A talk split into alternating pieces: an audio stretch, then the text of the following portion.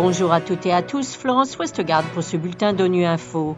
Au menu de l'actualité, la ville portuaire d'Odessa en Ukraine inscrite sur la liste du patrimoine mondial de l'UNESCO. Pendant la pandémie de Covid-19, les pays ont moins condamné les trafiquants et détecté moins de victimes de la traite des êtres humains. Enfin, l'ONU en République centrafricaine mène une campagne de sensibilisation contre les messages de haine et d'exclusion. Le comité du patrimoine mondial de l'UNESCO a décidé hier d'inscrire le centre historique de la ville portuaire d'Odessa en Ukraine sur la liste du patrimoine mondial. L'Organisation des Nations Unies pour l'éducation, la science et la culture reconnaît ainsi la valeur universelle exceptionnelle de ce site et le devoir de toute l'humanité de le protéger.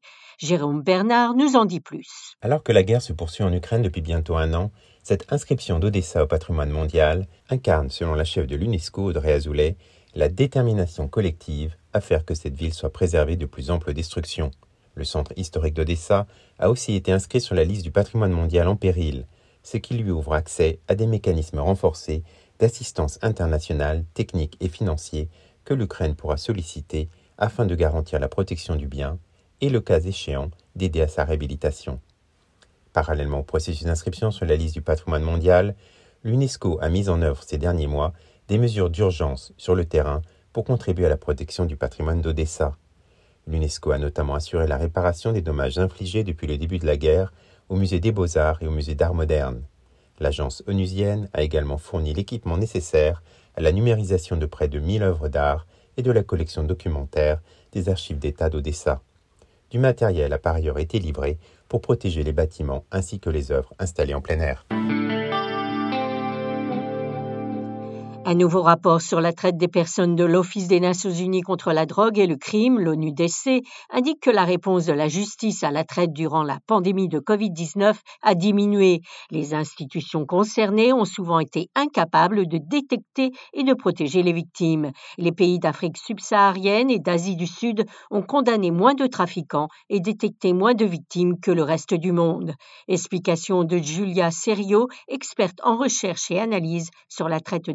Et le trafic de migrants à l'ONU-DC. Il y a vraiment une difficulté du système judiciaire de réprimer ces crimes dans plusieurs régions du monde, spécialement dans des régions comme l'Asie du Sud ou l'Afrique subsaharienne.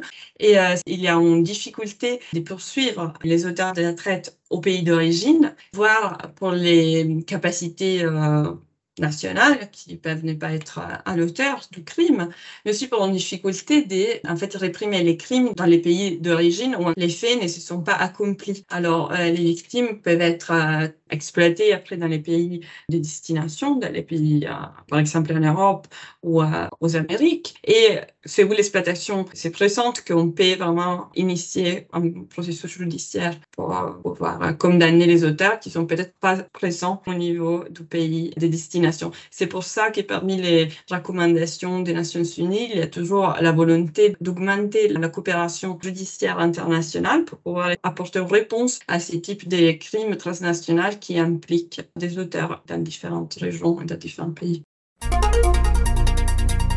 En République centrafricaine, la MINUSCA, la mission de paix de l'ONU, a organisé une caravane contre les messages de haine et d'exclusion pour semer la cohésion sociale entre les communautés dans la préfecture de Louam.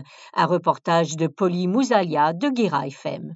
Durant cette séance de sensibilisation, il y avait notamment des représentants des confessions religieuses. Ils ont réitéré des messages appelant au vivre ensemble et à la cohésion entre différentes communautés vivant à Bossangoa.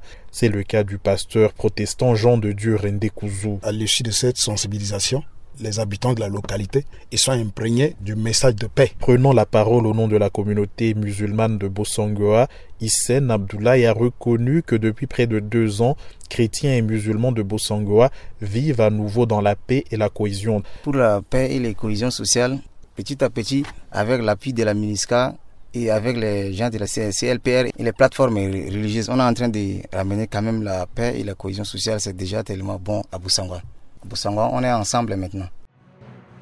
Voilà, fin de ce bulletin de Nuit Info. Vous pouvez nous retrouver sur Internet et sur nos comptes médias sociaux, Twitter et Facebook. Merci de votre fidélité et à bientôt.